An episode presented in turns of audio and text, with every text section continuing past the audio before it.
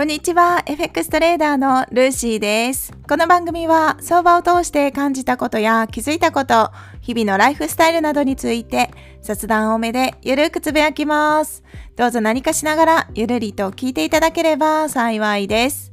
今回は昨日に引き続いて第17回目 FX トレード勉強会の様子をご紹介、その回にさせてください。3月のテーマは資金管理ということで勉強会を開催しました。都内で開催したわけなんですけれども、いや、昨日 ちょっとなんかぐだぐだ話しすぎたかなっていう、なかなかまとまりのないお話で、本当に聞きづらかったかなと思ってるんですけれども、と言っても今日もまとめられるか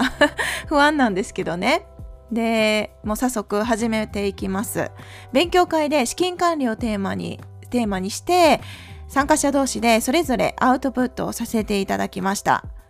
で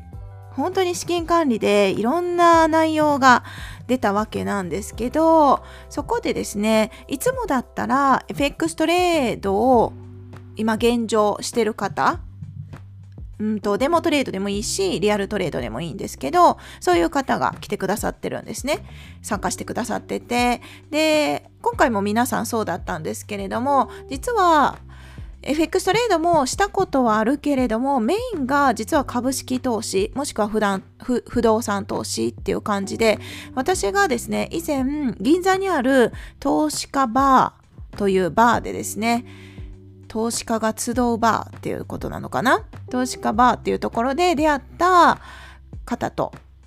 方が参加してくださいました。で、実際トレードも、FX トレードもね、したことがある方なんですけど、その方自体は、年に数回のボーナス相場の時だけトレードするって言ってらっしゃったんですね。で、あ、いろんなトレードの仕方があるんだなとか思ってたわけですよ。今回、あの資金管理がテーマでしたけどトレードスタイルもスキャルピングの方からスイング系の方までで私はどちらかというとデイトレード的な感じだと思うんですけど FX というものの向き合い方も様々だなと思ってて、で、今回参加者が10人だったんですね。で、10人のうち、皆さん、あの、飲み物を持ってこられてたんです。勉強会が、えっ、ー、と、だいたい3時間ぐらいなんですね。3時お昼の3時ぐらいから夕方の6時ぐらいまでなんですけどで10人でお話をしてたわけなんですけどで飲み物を持参してて10人のうち6人がペットボトルとかコーヒーとか缶コーヒーとか持ってきててで残りの4人は水筒を持参してたんですね。でこれもトピックに上がっててまさにその投資家の方がですね指摘をしてた部分なんですがはい。実はこういう、まあ、小さなお金と思えるようなことこそがそこを積み上げていくことで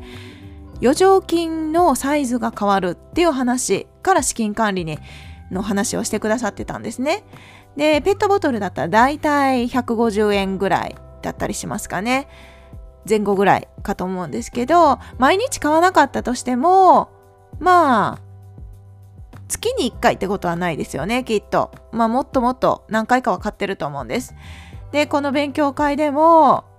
6対4になったわけなんですね。で水筒ってなるとどれぐらいの金額ですかね？3000円前後で購入できることが多いかなと思うんですけどそんな感じでこう水筒を持ってれば後で家でですねコーヒーを入れたりお水を入れたり追加することでわずかではありますけどそのちょっとした金額って思うかもしれないけどその積み上げが金額がそのお金がねお金のサイズが変わってきたりするよってお話をしてくれてました。ああそっかーって。そこから見直しかーってね結構皆さんで盛り上がってたんですけど本当にささやかと思えることでもやっぱりちょっと気にしてみると意外と出費してることって多いと思います。過去にですね私もラテマネーという話をさせていただいたことがあってコーフェコーヒーカフェラテを買うぐらいのお金をですね毎日出費してると年間では意外と何十万にもなってるよっていう話なんですね。そんな感じで昨日の放送でもありましたけど日々のライフスタイルのお金の使い方から見直してみるのも意外といいんじゃないっていうことが話に上がってました。だから FX のトレードの資金の中の資金管理っていうのはもちろん絶対に必要不可欠ではあるんですけどそれ以外のお金ですね余剰資金と言われるものそちらをできるだけ大きくしておくことででトレードでスキルが身についてきた時に少し大きなお金を FX にの口座に入れてそこから割とこう大きくねお金をしていくっていうことも戦略の一つだったりするんです。とにかく余剰金がなければトレードすること自体ができなくなる可能性だって、まあ、ゼロではなかったりとか、まあどちらにしてもお金がある分には越したことがないので、だから FX トレードでお金を小さいお金を増やすっていうやり方もスキルを身につけるためには大事だしそれができるそれができるのが FX のメリットでもあるんですけどだけどある程度まとまったお金を FX の口座に入れることでそんなにですねレバレッジを張らなくてもそこそここう自分が満足できるお金を毎月収益で獲得することにシフトした方が意外とお金って稼ぎやすいよとかそういう感じのお話もあったんですね。でやっぱりどういうことにしてもですねトレード記録っていうものが必要になってくるっていう話にも つながってきました。やっぱりそこに来るのかっていう感じなんですけどトレード記録を見直すことで自分の勝ちパターンが見つかったり逆に負けパターンも見つけてその負けを減らしていく作業になってくるんですね。でそこでですね、FX、今回の勉強会で参加してくださってる方の中で、空手をしてる方がいらしたんですね。格闘技、空手家なんですけど、その方も、あのトレードっていう視点からではなくって普段の生活の中でこのトレードに当てはまること紹介してくださってたんですね。で、その方は空手を、まあ、初めやってたわけなんですけど、初めのうちはやっぱりみんな勝とうとするわけですよ。で技とかいろんなこう、まあ、技ですよね 私ちょっと空手分か分かってないからあれですけどいろんな技を身につけたらその技を使いたいっていう思いもあるし試合に出るなら勝ちを求めてみんなやっていきますよね戦っていきますよね。だけど勝てる時もありますけど勝てない時も出てくるわけです。でそこでその方が考えたのはもちろん勝ち勝ちたいとは思ってる。だけど負けないことを負けないようにしていこうって思ったんですね。考え方をシフトしたみたいです。勝ちではなくって負けない仕組みを作っていくっていうのかな。負け方の練習ですかね。そうそう。上手に負けることさえできれば生き残ることができるんですね。で長く生き残れば勝つ機会が増えてくる。これ、ね、ねとか言って聞いてくださってる方は、あ、これってトレードと一緒じゃないって思った方がほとんどだと思います。まさにそうなんですよ。今回空手のお話をしてくださいましたけれども、勝ち越していくっていう、生き残っていくっていうこと自体は、そのステップの手順っていうのは、実は FX だけじゃなくって、これ実はじゃないですよね。皆さん知ってますよね。スポーツもそうだし、何でもそうなんです。同じ手順を踏んでるんです。FX もお金を稼ぎたい。だからそのために勝つっていう、まあ勝ち負けっていう言葉で表現しますけど、利益を獲得できるのが勝ちなのであれば、勝つために学んだりとかトレードしたりするわけですよね。だけど実は負けを減らしていくことで自動的に勝ちが残っていくっていう仕組みなんですね。で初めのうちは特にスキルがないので知識もないしいろんな立ち回りもできないし。だから負けて当然なんですけど勝つこともあまりできないわけです。だから初めから大きな利益を獲得することは残念ながら非常に難しくってそこじゃなくって負けにくい仕組みを構築する。だから初めトレードしてるとね負けも勝ちもあると思うんですけど自分の負けパターンっていうのが絶対にみんなあるはずなんですよ。それがどういうパターンかは人それぞれですけどコツコツドカンなのかロット上げすぎなのか損切りの幅が広すぎとかいろいろあるんですよ。でその自分の負けパターンっていうのをとにかく一つずつ丁寧に潰していくことですね。それがいつまで続くかはわからないです。わからないけど、そこを潰さない限り勝ち越すっていうこと自体が難しいんじゃないかなと思うくらい、その上手に負ける仕組みっていうのかな。うん、負けと向き合うことが何より大事です。で、その空手の方もおっしゃってたのが、負けないことをしていくことで、まずは生き残ることができる。そしてそのうちですね、技術も身について経験値も積み上がって、で、最終的に全国大会まで行ったっていう話だったんですね。勝ち越したっていう話になってたんです。それと同じなんですね。資金管理もそこの一つになってくるんですね。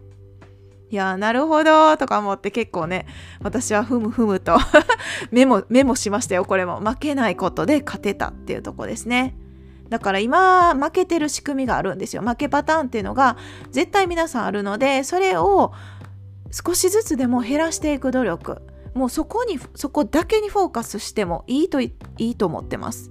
勝ちを一旦忘れてですね今まで負けてたパターンを少しずつ減らせるように努力していくといずれ利益って本当に積み上がってきます。はい。これは言い切れますね。なので負ける仕組みを作っていくですね。もしくは今まで負けてきたのをやめていくっていうことです。はい。そんな感じでいろいろ話してたんですがやっぱりそれでもやめ時が難しいっていう話にもなったんですね。これは月曜日の放送のデイトレードの回でも出てたんですけど引き際ですよね。相場との距離の保ち方。これも負けパターンの一つにもなってくるかなと思うんですけど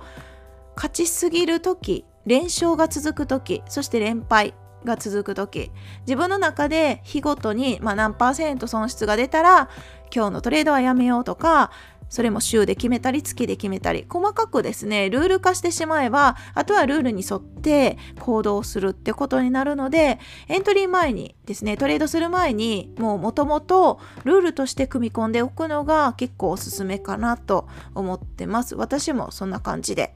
やってますね。はい。余剰金を増やす努力とあとは急がないこと。もうこれも出てきました。とにかくゆっくりゆっくりゆっくり。植物が育つのもゆっくりじゃないですか。種を植えて水をあげて水をですねあげてたとしてもその年の天候によってその芽がね全然出てこないっていうこともあるしある程度育ったけど枯れちゃったっていうこともあるようにいろんなパターンがね想定外も起きてきますけどそれでももう一度一からですねゆっくりゆっくり育てていくと必ずいつかは育っていくものです。植物の育つのがゆっくりなように投資もですねそんなに急ぎすぎずゆっくりとしていくのがいいんじゃないかってそんな感じで私はあの全体的に 捉えました。でその後はですね勉強会の後は毎月恒例で交流会させていただきました。交流会という名の飲み会的な感じなんですけどね。で今回ねあの女性が4人で男性が6人だったんですけど交流会から参加してくださる方もいらっしゃって。で女性の方ではねあのママトレーダーさんもいらっしゃったんですね。子育て。絶賛子育て中で。でママトレーダーさん同士だから分かり合えることもあります。ね。子育てとか仕事をしながら時間配分とかも難しいし例えば子供のね習い事の送り迎えのタイミングがあ欧州始まる時間だからチャートが気になるとか そんな話も出てたんですけどでそんな感じでそれぞれに共通点があって出会うこの勉強会を通して出会え出会ってくださったっていうのはあの開催してる私としては一番の喜びだったりするんですね。いや皆さん努力されてるなーって FX を学ぶっていうことをねなかなか簡単ではないじゃないですか。日々仕事してたりとかいろんな忙しいことがありながらそこで FX の時間もとってっていうその皆さんが努力してる姿にいつも勇気づけていただいてるっていう感じですね。で交流会でもお話がちょっとちらっと出てたんですけどやっぱり自分の周りにエフェクストレーダーさんがリアルにはですねあんまりあんまりっていうか全くいないっていう方がほとんどで、まあ、私もまあ私もそうですね。SNS 経由とかこうやって勉強会の関係でトレーダーさんと出会うきっかけはありますがそれ以外の普段の生活をしてたらなかなかトレーダーさんと出会うきっかけってなくて。で自分からトレーダー FX トレードしてますってアピールすることもないしだから他の方もこうね、言ってくることもないからかもしれないけどそんな感じでこういう交流の場ができるっていうのは嬉しいですっていう嬉しいあのありがたいご意見もねいただいたりもしててで今年はですね毎月テーマを絞って勉強会貸し会議室を借りて勉強会してたんですけどちょっとずつまた形を変えようと思っててこの毎月テーマを絞っての貸し会議室での勉強会は各月にしてでその残りの各月は交流会メインにしようかなと思ってます、まあ、メインっていうか交流会ですね。だから貸し会議室とかは借りずに、まあ、どうやっていくかはまだ考えてないんですけどそうどういう感じにしていくかわからないけどどこかの場所、まあ、貸し切ってっていうほどじゃないから、まあ、人数的にねどれぐらいの方が来てくださるかわからないから参加してくださる方の人数にもよると思いますし、まあ、それでも大あの大人数ではなくってこじんまりとしてる方が全員とお話しできるので、まあ、10人ぐらいかな10人ぐらいで交流会メインでくつきでしたいなと思ってます。で、時には女性だけの 性別であの区別する必要もないかもしれないけど、時にはですね、女性限定の女性トレーダーさんだけの集まりもしてみようかなって思ってます。あのどれぐらいの方が参加してくれるかはね全く 全くの未知数ですけどいろいろ形を変えながらやってみようかなと思ってます。なので、まあ、来月4月はバーベキューをして で5月は FX トレード勉強会ですね。でテーマはトレード記録についてです。トレードノートとかねトレード記録についてアウトプットする会にしようかなと思っててだから6月からですね交流会をしてみようかなって思ってます。はい。そんな感じでこの勉強会もですねいろんな形に進化しながらはい進めております。どうなっていくかわからないですけれどもいろんな出会いがあってありがたくこうたくさんの出会いをいただいて感謝しております。本当に参加してくださってる方がいるおかげで開催ができてるので、今回もご参加いただいた方、ありがとうございました。そしてこの音声配信でもですね、皆さんとご一緒いただいてありがとうございます。ということで、今回は第17回目、FX トレード勉強会、資金管理についてですね、お話をさせていただきました。では今日はこの辺で終わります。最後まで聞いていただきありがとうございます。今日も皆さんにとって素敵な一日となりますように。それでは次回の配信でお会いしましょう。